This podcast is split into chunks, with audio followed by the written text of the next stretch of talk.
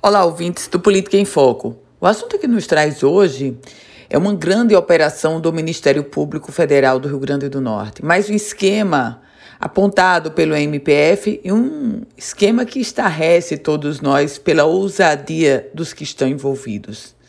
O pequeno município da cidade de Jardim de Piranhas.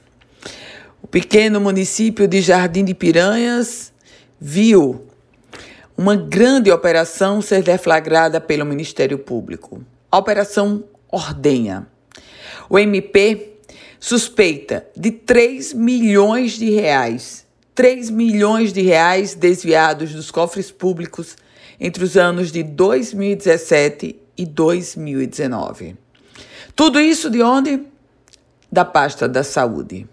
Recursos que deveriam ter sido empregados na saúde da população de Jardim de Piranhas e foram desviados, segundo a denúncia do Ministério Público.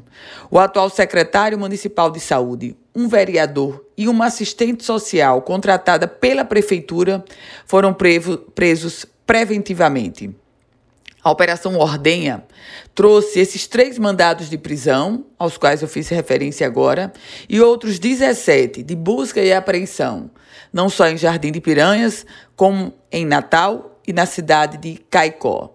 Essas investigações duraram sete meses. E o que o Ministério Público aponta neste momento é que uma queijeira de propriedade do secretário de Saúde de Jardim de Piranhas foi usada para lavar o dinheiro que essa turma da pesada desviava. Eu volto com outras informações aqui no Política em Foco com Ana Ruth Dantas.